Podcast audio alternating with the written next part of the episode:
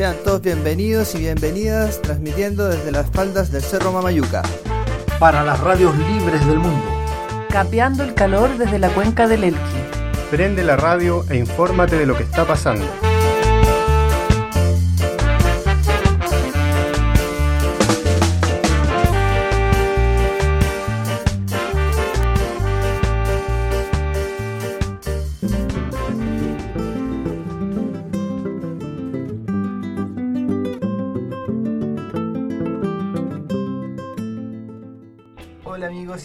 Estamos aquí en una nueva edición de Por la Ventana, un programa desarrollado entre un grupo de eh, activistas, eh, ciudadanos, eh, con un interés especial en lo medioambiental. Eh, somos de acá de la comuna de Vicuña, del Valle del Elqui, y nos hemos reunido para conversar sobre di- diversos conflictos, problemáticas y soluciones medioambientales. Queremos que este programa sea un espacio abierto para que la comunidad pueda exponer y plantear eh, sus demandas, sus realidades y todo lo que tiene que ver con su medio ambiente. Nos acompañan aquí personajes eh, con tertulios que ya llevan una carrera también un poco en el tema del agua y el tema medioambiental y ellos van a ser los elegidos para, por el momento, para plantear estos temas. en temazos. tanto no haya una votación y no. Sí. Bueno, eh, Don Marcelo, retomamos. don Marcelo. Al, Sí. aula, para usted. Vamos a seguir hablando del tema del agua. El, el programa pasado eh, dejamos algunos conceptos ahí tirados al aire. No hemos tenido todavía un feedback, así que vamos a ir eh, a secas exponiendo algunas cosas y principalmente también clarificando temas para que todos entendamos lo mismo cuando hablamos de algo. Sí, oye, eh, hola a todos y a todas, mi nombre es Cristian y me gustaría poner en contexto un poco porque yo no sé qué porcentaje de la población de Vicuña escuchó el, el programa 1, yo creo. Cerca del También 99%. es cerca del 99 de estar, pero pero, no pero bien. para ese 1% eh, Que no conta- escucho. contarles que este es un espacio, eh, nosotros no somos profesionales de radio ni nada, somos vecinos y vecinas más que ciudadanos, hay que ese es otro concepto que tendríamos que, Sí, que sí. explicar. Camilo es ciudadano, Camilo ciudadano. Ah. Solo el, el- eh, pero es un programa que va a abordar la- los temas medioambientales, no solamente desde las problemáticas, yo creo que también eso hay que revisarlo. Tenemos muchos problemas medioambientales en Chile y, y en Vicuña particularmente, pero también desde las, las múltiples visiones, la diversidad de perspectivas y quizás, ¿por qué no?, de algunas soluciones ambientales. Eh, porque es pesado estar hablando todo el rato de problemas. Entonces, tratar de equilibrar eso. Y el programa se llama Por la Ventana, esperamos que la gente eh, lo escuche. eh, no es necesario ser, o sea, vamos a usar un lenguaje súper simple, de repente vamos a caer en algunos tecnicismos, pero que vamos a tratar de ir explicando también a lo largo del programa. Eso, Ale, Sí. ¿cómo estáis? Sí, estoy bien, estoy bien, contenta de nuevo acá. ¿Cómo va la cuarentena, Ale? Ah, bien, igual, tranquila, tranquila en realidad. Aquí por Zoom. aquí por Zoom.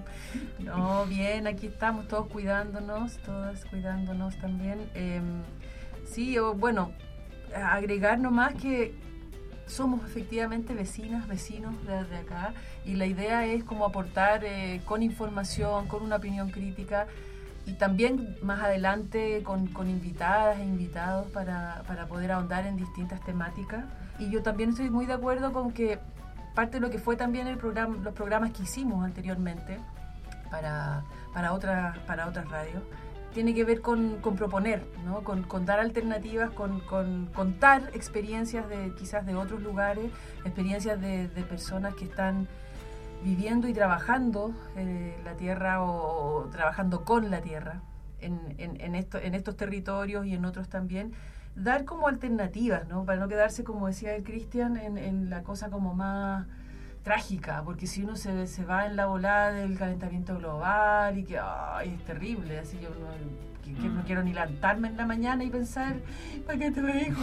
No, pues bien heavy, entonces eh, es importante como, como tratar de...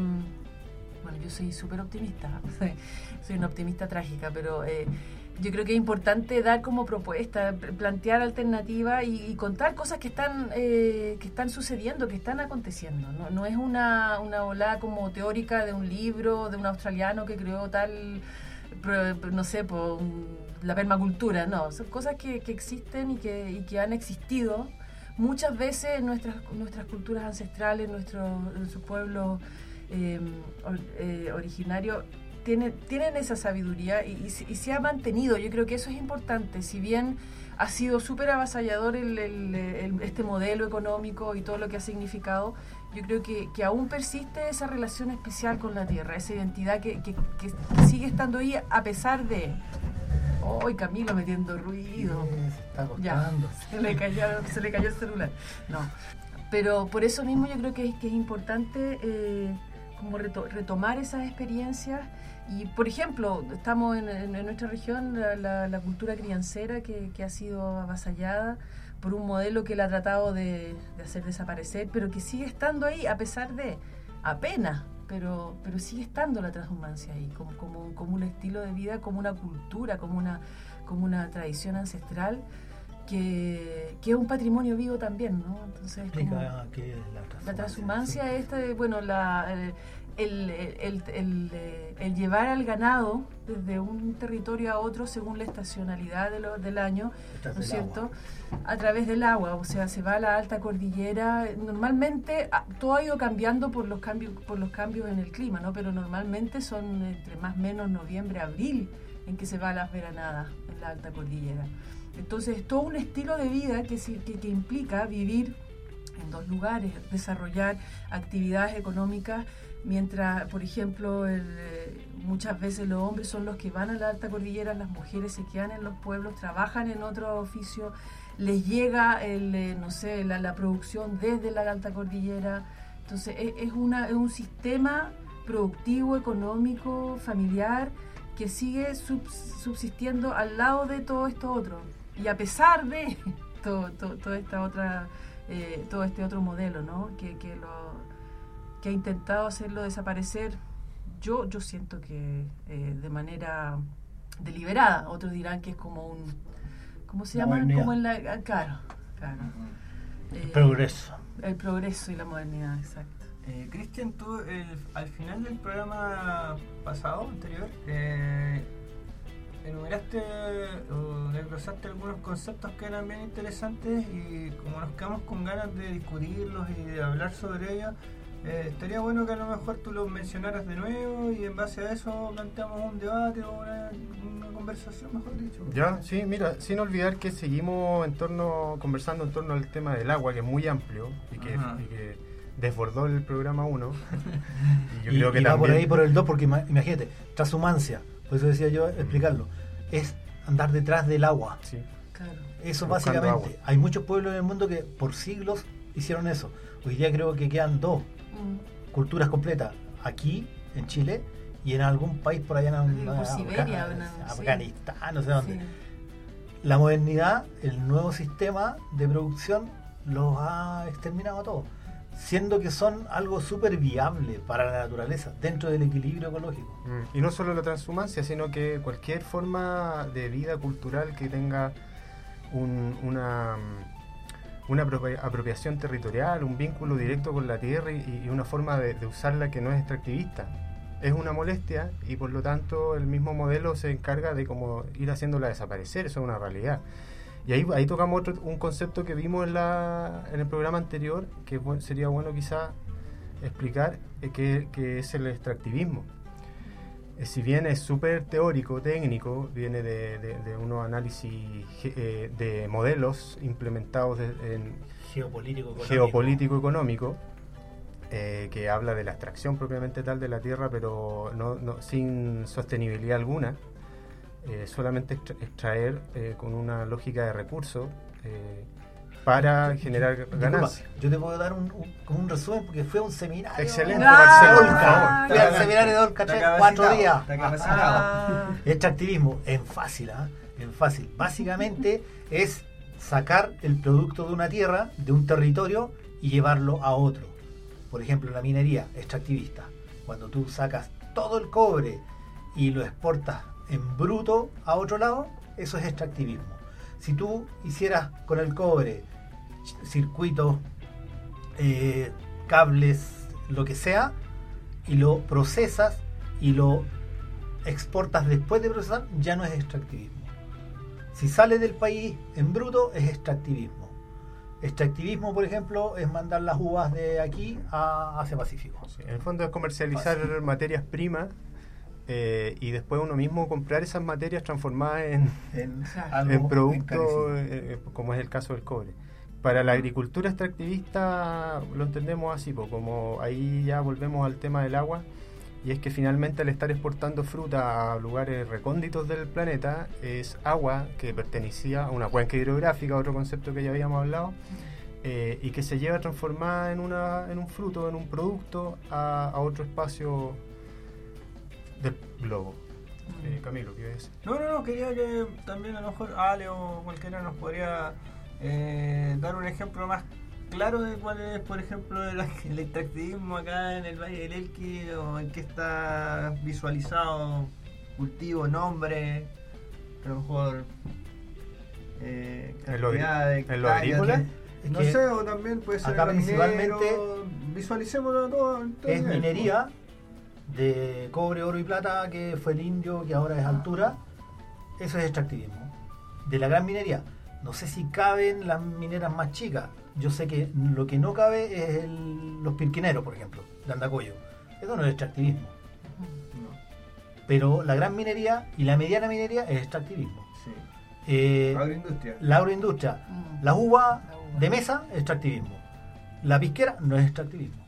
¿Cachai? Porque salen convertidas en pisco. Mm. No es la uva directo.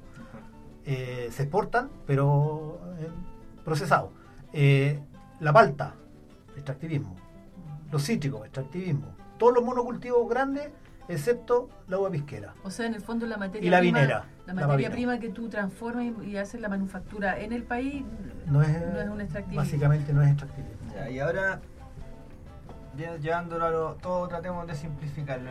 ¿Cuáles son las consecuencias que tiene el extractivismo en el territorio hoy día? después seguimos entonces con el, glosario este.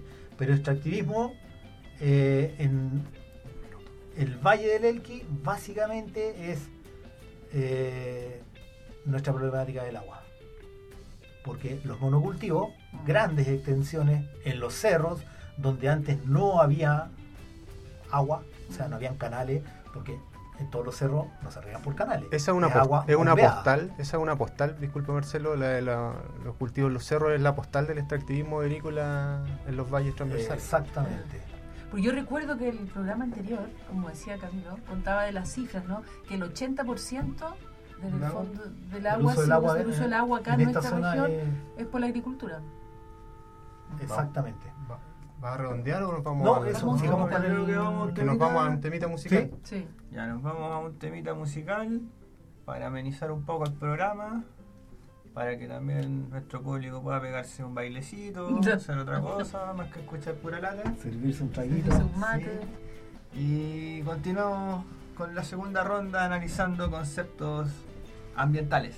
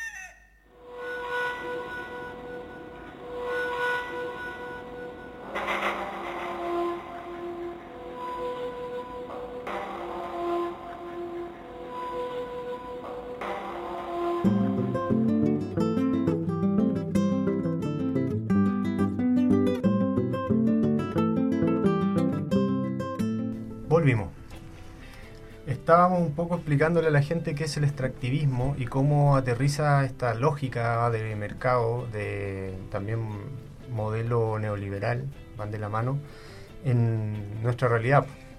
Decíamos que, por ejemplo, la, postal del extractivismo agrícola o, de, del- de la agroindustria eh, son los cerros eh, y sus pendientes llenas de uva o de palto. Vemos que esa postal en algunos lugares ya toma una imagen así dantesca, como el caso de Petorca. Nosotros aquí recién estaría como comenzando esta situación, pero es alarmante porque el impacto que genera ese, ese modelo, eh, específicamente en, en- en cursos de agua tan frágiles como el Elqui, nos puede llevar finalmente a, a tener que abandonar este hermoso valle. Exacto. Un poco para también eh, informar y contextualizar eh, nuestros valles vecinos como el Valle de Petorca, que es de la quinta región, el Valle del Choapa. Hoy día se encuentran en una crisis hídrica donde, en el caso del Choapa, eh, una ciudad como Illapel, que tiene un considerable número de habitantes, están al borde del, del racionamiento del agua. En el caso de Petorca, las comunidades ya no tienen agua para el consumo humano. Y con la postal que tú acabas de describir, o sea, cerros con miles de hectáreas de palto. En el caso del Chapa lo mismo, miles de palto, eh, miles de hectáreas de palto, sumándosele, además el complejo eh, va, a complejizar el tema, las megamineras eh, en la naciente del valle o de la olla hidrográfica, que era ese lugar donde decíamos, donde también eh, ahí vamos a poder tomar otro tema, que son los glaciares, por ejemplo, que es donde nacen los ríos, y el extractivismo está trabajando ahí, en esos lugares. Eh, me gustaría que pudiéramos darle una vuelta a esto que planteo y además hacerles la pregunta a los tres. ¿Es posible el desarrollo de la comunidad, de la sociedad, sin el extractivismo? Bueno, Mm. Tengo la respuesta. Ah, aquí está el hombre que andábamos buscando. Bueno, aquí lo hicimos por cientos de años, po, desde la colonia y antes de nuestros ancestros. Quienes hicieron los canales vivían en un equilibrio Mm. ecológico. Mira, el término ecológico es equilibrio lógico. Estudio el equilibrio. Todo lo eco es equilibrio. Entonces nosotros, mientras eran huertos los que regábamos, por tendido, con canales, sin entubar, sin plastificar, ni nada, la naturaleza ni un problema, porque la naturaleza se adapta mucho más que nosotros.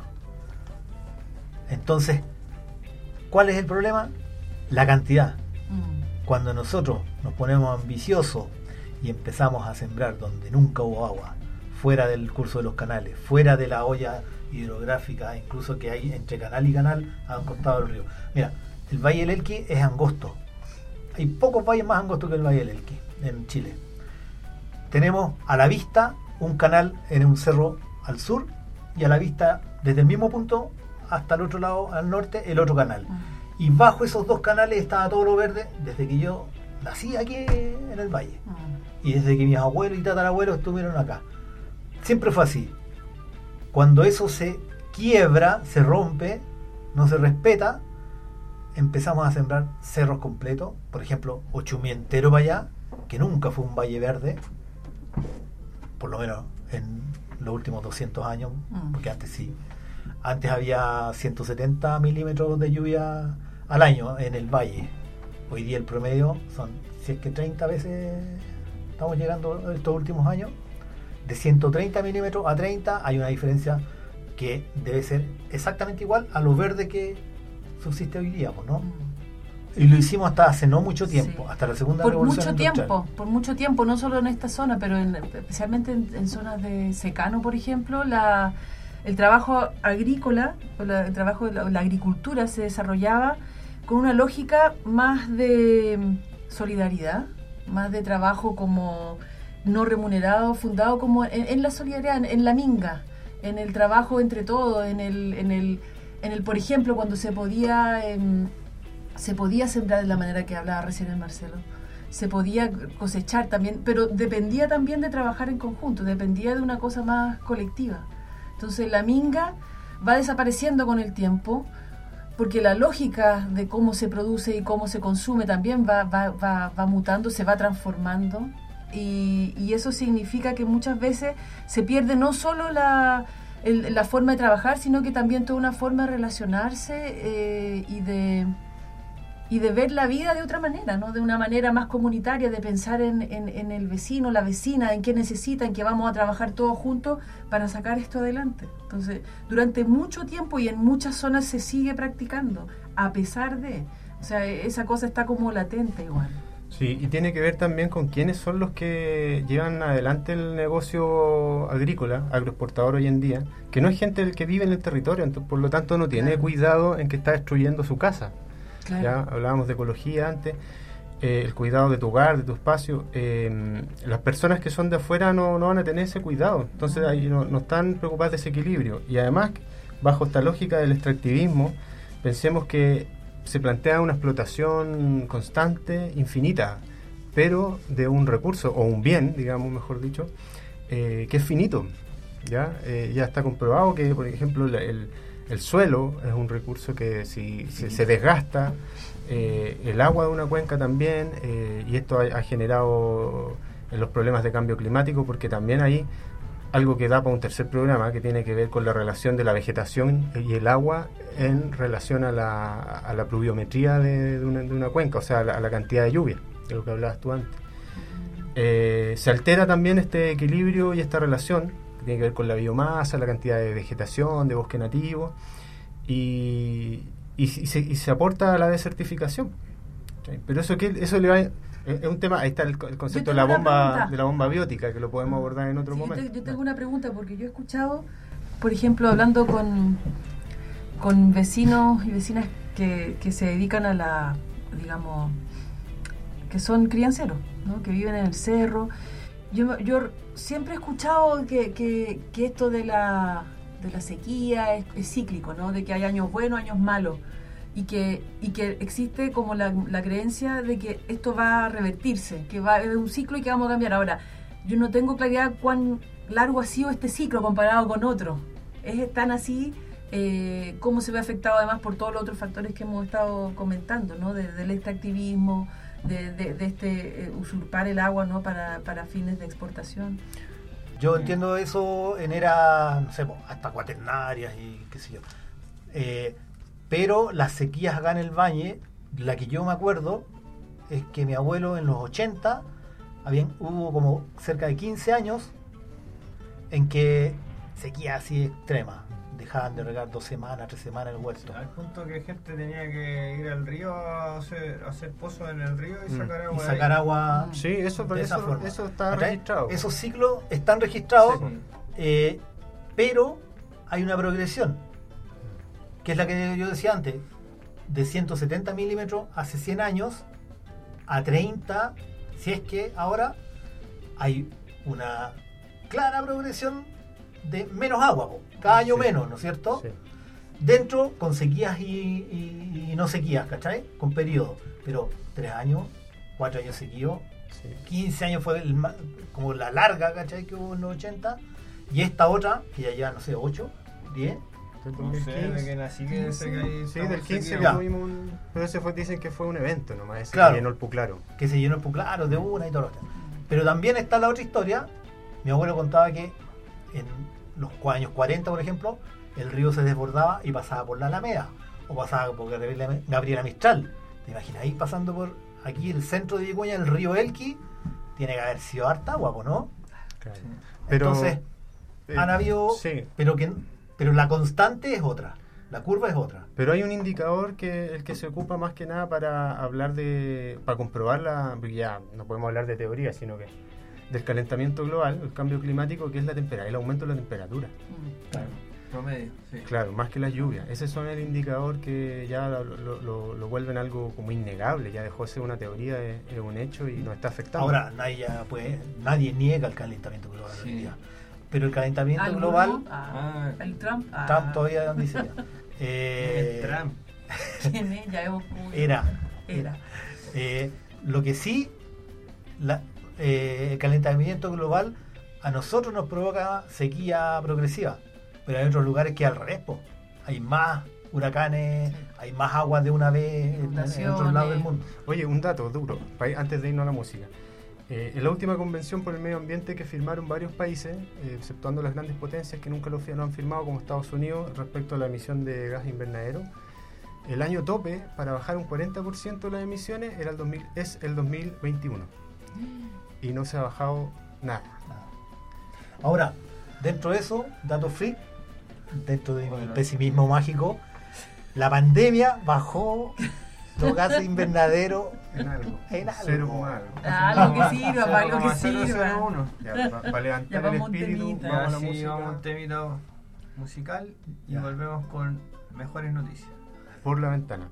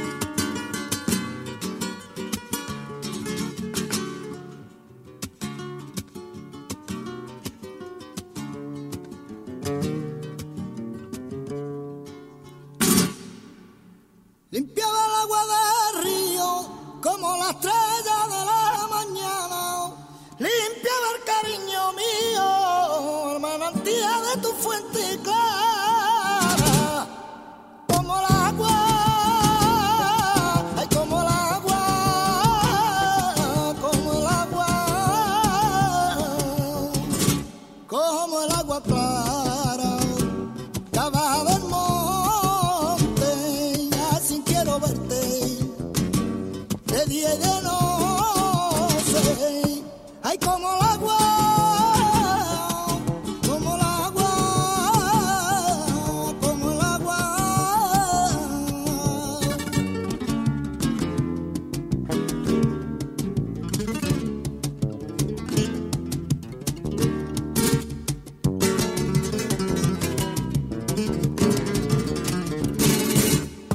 Yo te mi brazo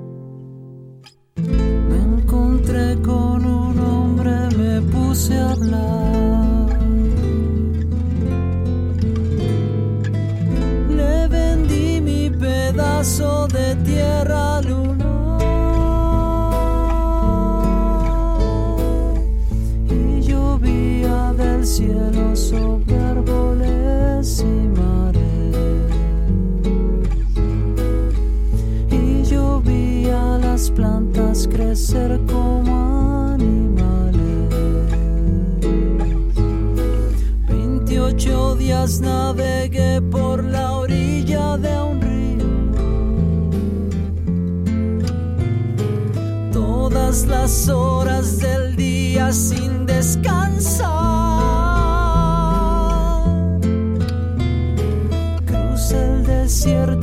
Selva y bosque de montaña. Pero el cansado río me dijo basta ya.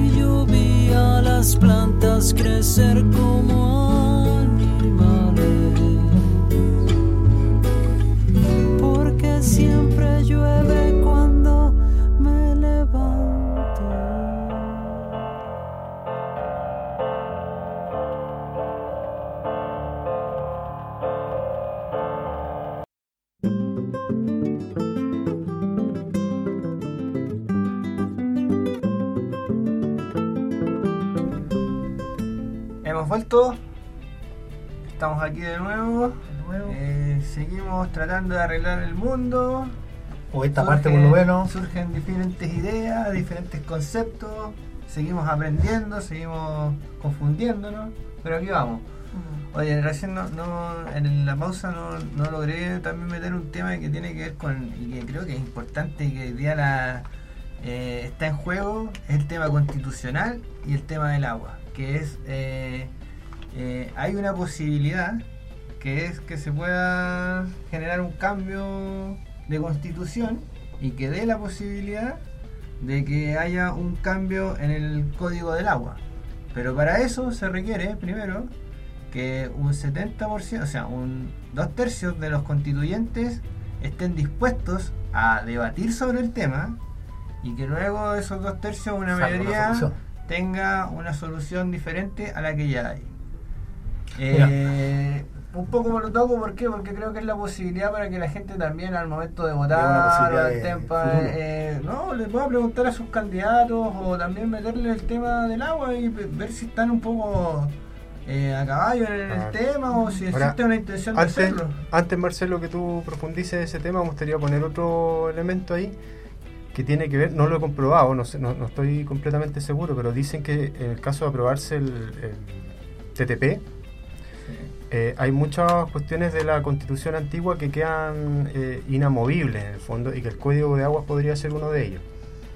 Ya, Y eso ahora se le puso urgencia en el Senado para ser votado Antes de. rápidamente Sí. antes de, de todo el proceso constituyente. Yo no, no, yo no quería profundizar todavía, sino que eh, hay muchas preguntas de nuestros amigos en redes que dicen que ¿por qué votar? No vamos a decir eso, nos negamos, no hacemos proselitismo político, No, no. Eh, pero Ah, debería votar en, en términos de los constitucionales, digo yo, sí, por gente que por lo menos toque el tema del agua, ¿no? sí. Eh, como dice Cristian, es un tema complicado. cambiar el código. Informarse. Es un tema que- complicado sí. porque efectivamente está dentro de los temas como el TPP, que por ser tratados internacionales y que por ser hechos consumados, en el- como en el caso del agua, eh, está re complicado mm, eh, no solo cambiarlo, sino que siquiera tocar el tema. Como decía el Camilo, tiene que haber dos tercios para siquiera hablar del tema. Claro. Si no se logran esos dos tercios, el código del agua sigue para siempre. Después, si se lograra tocar el tema, eh, ¿cómo se puede... A ver, ¿Cuál el, daño está hecho. ¿Por qué? Porque el agua está repartida entre privados. Tú, por muy nueva constitución que hagas, por muy que no sé, haya está en una revolución, lo que está hecho no se puede cambiar. No es retroactivo. Si tú tienes acciones del agua, no van a venir después de la constitución a quitártela. ¿Cachai? Es un derecho que va más allá de las constituciones. ¿Y la expropiación? Que es lo mismo que pasa con el TPP. Eh, es que no es una expropiación en ese sentido. Con, con los derechos ahí hay otra cuestión media legal, no, no la entiendo bien yo. Por eso, pero cuando se habla de, consti- de- de construir una nueva constitución, eh, todo eso puede partir de cero, ¿no? No, es que ese es el punto.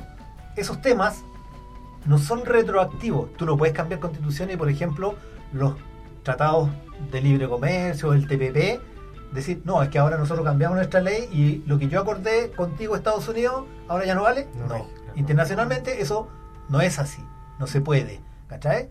Y el agua cae en otro como problema. No solo es que no es tratado internacional, pero sí es un tratado que ya fue hecho. Tú, cuando haces un nuevo tratado, no sé, con eh, el- un pueblo indígena, por ejemplo, en un país, no puedes pasar por sobre el tratado que hubo antes. ¿Me entiendes? O sea, sí puedes. Aquí lo hacen a cada rato. Pero legalmente, como nosotros estamos no en una asamblea constituyente, sino que en una convención constitucional, es prácticamente una reforma de lo que hay nomás, ¿cachai? Entonces hay que respetar los tratados anteriores. Hay, por ahí hay un problema, Ya, en que no le va- puedes quitar hoy día el agua que le diste ayer. Eso es básicamente. Cuando les conviene lo respetan y cuando no, no. Porque ¿Por si qué? hablamos de tratados. No, sí, los claro. tratados indígenas se los han pasado Sí. por cierta parte, todos los que han habido, rato, con sí. los mapuches, con los Sí. pueblos ancestrales. Bueno, pero eh, eh, hay una cuestión legal que como que no es tan fácil cambiar el código. El código de agua sí, pero no la concepción de que el agua es privado o no es privado. Ya, mira, yo creo que es un tema. Al final profundizaste igual, pues Marcelo, No, en algo más. lo siento. En algo legal. No puede evitarlo, no Marcelo puede evitarlo. En, en un tema legal que nos supera como simples Sí. mortales y quizás sería bueno en algún momento tener un invitado que nos pueda aclarar ese tipo de cosas porque sería muy bueno para, los- para, el, para el universo votante que, que no sé si estará en esta sala parte de ese universo pero eh, para los que Votan. para los que votan eh, entender bien pasando. Qué posibilidades hay desde el proceso constituyente de derogar el código de aguas, por ejemplo, o simplemente de hacer una modificación a la ley, una, ref- o una pequeña reforma. Sería Bueno, bueno va- esclarecer ese tema, yo creo que queda pendiente, muy ¿no? bueno, Para sí. nuestros amigos que tenían dudas, van a tener que quedarse con la duda hasta el próximo capítulo. Bueno, pero también un poco vamos eh, explicando la complejidad que tiene Sí. y todo el aparataje, cómo es de No, y además desde las siglas, porque a mí todavía no me queda, ¿es TPP, TTP, Depende si inglés o en-. Ah, depende de en qué idioma estáis pensando en el momento. Ah, Ah, está, nos po. podemos equivocar entonces. ¿No podemos- ¿El tratado transpacífico? ¿O tratado pans? pans- I'm so sorry. uh, I don't speak English in my territory. Bueno, lo que, lo que sabemos y entendemos es que todos los tratados internacionales lo que hacen un poco es amarrar ciertos elementos que permiten el, acuerdos que tienen que ver comerciales con otros países y que, y que estos podrían estar sobre los procesos constituyentes del país interno. y eso es lo delicado de este puntualmente el, el TTP que, que- que está con que se podría eh, definir dentro de las próximas Por semanas. eso, por eso precisamente lo quieren definir ahora. Porque si lo dejan para después de la constitucional, o sea, de, de- de la nueva constitución, y supuestamente en la nueva constitución hay un cambio, se podría cambiar, ¿cachai? Algunas cosas. Pero si lo votan antes, es inamovible. Ya, entonces, para que Son podamos muy informar caros. a nuestros auditores y auditoras, eh, estaría bueno entonces explicar que el TTP, TTP no es un buen tratado en estas condiciones, por lo menos en lo que es defender el, el agua y nuestra soberanía. Sí, yo, yo como les decía al principio, pues eh, eh, dentro de varias cosas como nefastas que se están, gente más entendida en el tema lo está promoviendo, difundiendo, eh, está eso puntualmente el Código del Agua, que es el tema que nos convoca hoy día, de que podría quedar amarrado como en términos de, de que se podrían afectar las relaciones comerciales entre la economía chilena y la economía del- del- de otros países partícipes de este, de este tratado. Podrían demandar a nuestro Y podrían país. demandarnos porque, por ejemplo, la agroindustria se tuvo que ceder acciones de agua a través de una que tenga que pagar para expropiación. producir en los próximos años. Sí. Entonces, un tema bien delicado. Por ejemplo, la sanitaria. pues, Las sanitarias concentrado una cantidad enorme de derechos de agua consultivos eh, y son todas extranjeras. Entonces ahí hay un problema Sí, ya pues. también. Oye, Tienen que bueno, indemnizarlo. No, mira, hemos hablado de agua todo el rato y no, no hablamos en ningún momento de lo que significó la privatización de todas las sanitarias de, a nivel Claro. nacional, que también es un temazo porque hoy día Chile, un país del tercer mundo, digamos, eh, se encuentra pagando cifras de costos de agua más altas que cualquier país desarrollado. Es algo totalmente descabellado. Y además con una crisis hídrica de por medio. Y a eso agreguémosle una pandemia, etcétera, Etcétera, una crisis etcétera. social, crisis económica. Un saqueo. Eh, bueno, para Sí. mil programas Oye, más. volviendo a la, no sé si estamos, alcanzamos, eh, volviendo a la pregunta esta de si era posible eh, eh, generar un desarrollo sostenible en torno al tema del agua. eh, hay gente que plantea como alternativa el tema de la desalinización. ¿Está bien dicho? Desalinización de, de las aguas eh, del mar eh, para el uso industrial. ¿ya? Y, y yo lo he escuchado de gente de varios sectores políticos. Pero ahí volvemos a caer en algo que tiene que ver con el modelo, Sí. ¿cierto? Que es algo que podríamos desglosar un poquito porque si bien es una solución para no afectar el agua de las cuencas, el agua dulce, eh, seguimos como haciendo crecer un modelo que no es sostenible en el tiempo, como es el extractivismo que ya lo explicamos.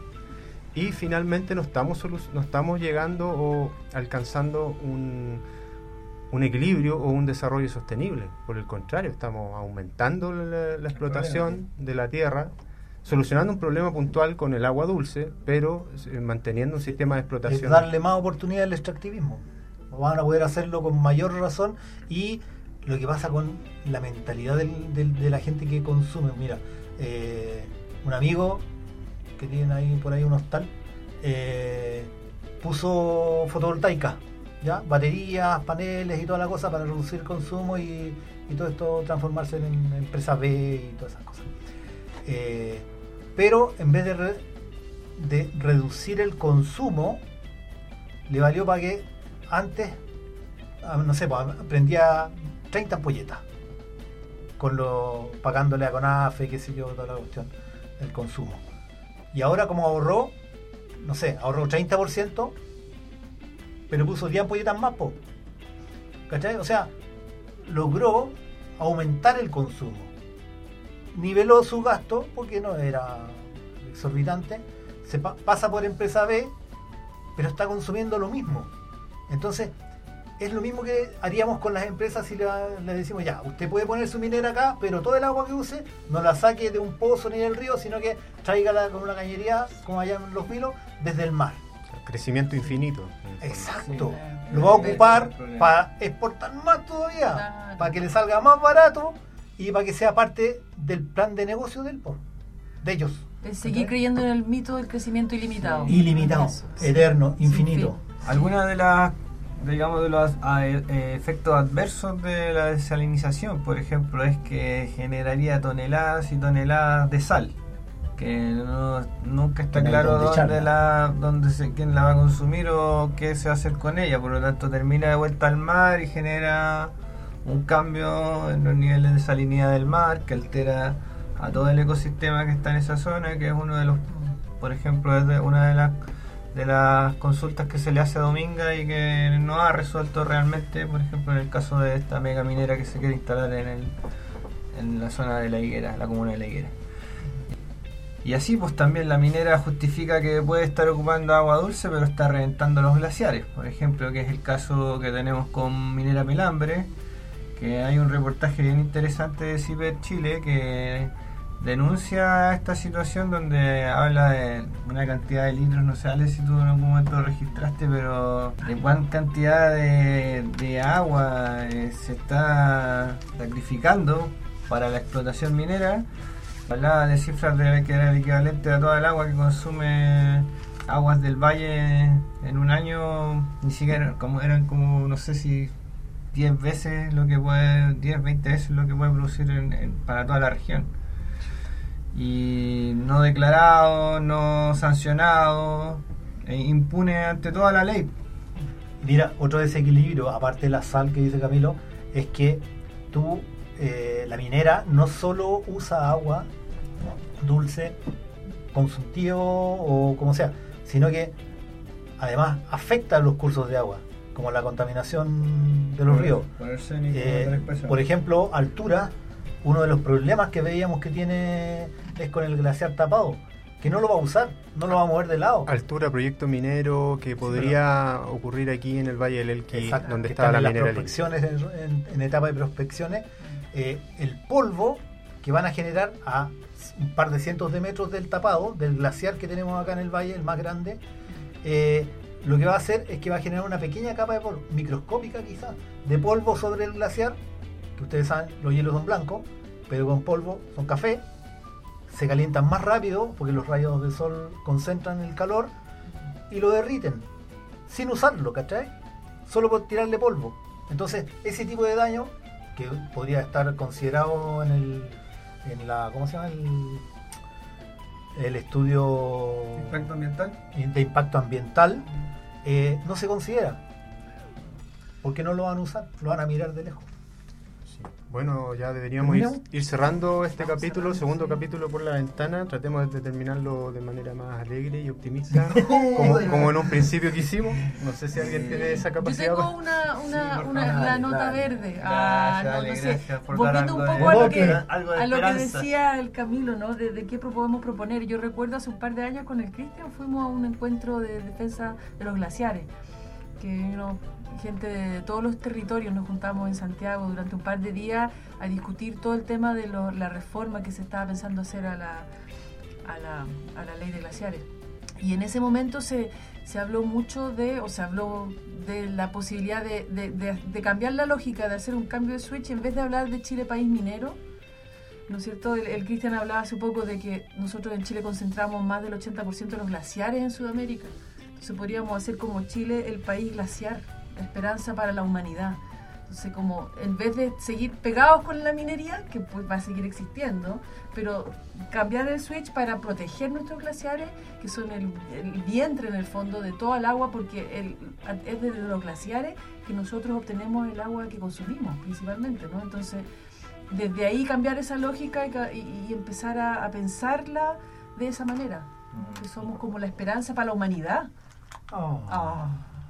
Vamos a los conceptos para ir cerrando. Listo el concepto. El concepto del programa de hoy. Eh, ciudadanos, lo plantea un- un te- hay algo que hay que discutir un poco, qué es ser ciudadano, queda pendiente, eh, transhumancia, glaciares, eh, por supuesto código de agua, seguimos y vamos a seguir hablando de esto, eh, crecimiento infinito versus equilibrio O de, o de crecimiento. o decrecimiento, Decrecimiento. ahí hay un concepto que podríamos abordar también en la próxima, claro. en Por la Ventana. Bueno amigos, eso ha sido por la ventana, un programa amigo. Esperamos que haya sido de su satisfacción escuchar a estas personas. Eh, el llamado es a que difundan este mensaje, a que difundan el cuidado de la naturaleza, que difundan el cuidado del agua. El agua la necesitamos para subsistir, para poder permanecer en el territorio. Eh, gracias amigos, gracias amiga por poder compartir con ustedes este pequeño momento de, de discusión. De claro, no sé si alguien quiere agregar algo para el final, final, final. Vamos, muchas gracias a todos. Gracias. Nos vemos la próxima. En las redes, acuérdense.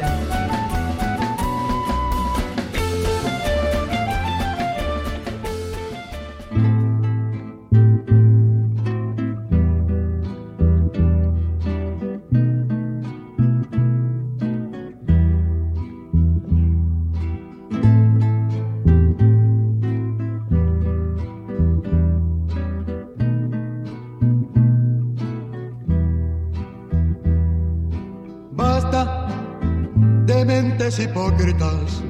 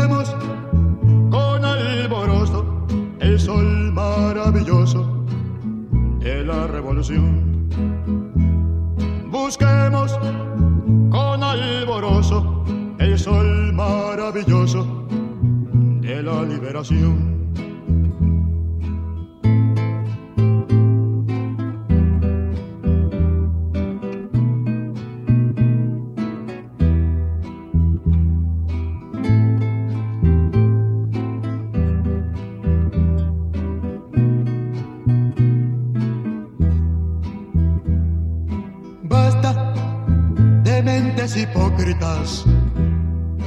Basta de mentes estólidas que nos quieren mandar.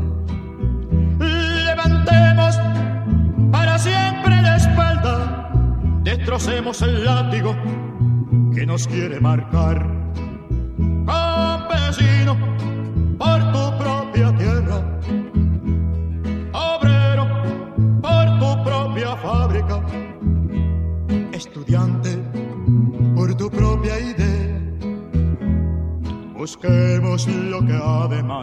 participar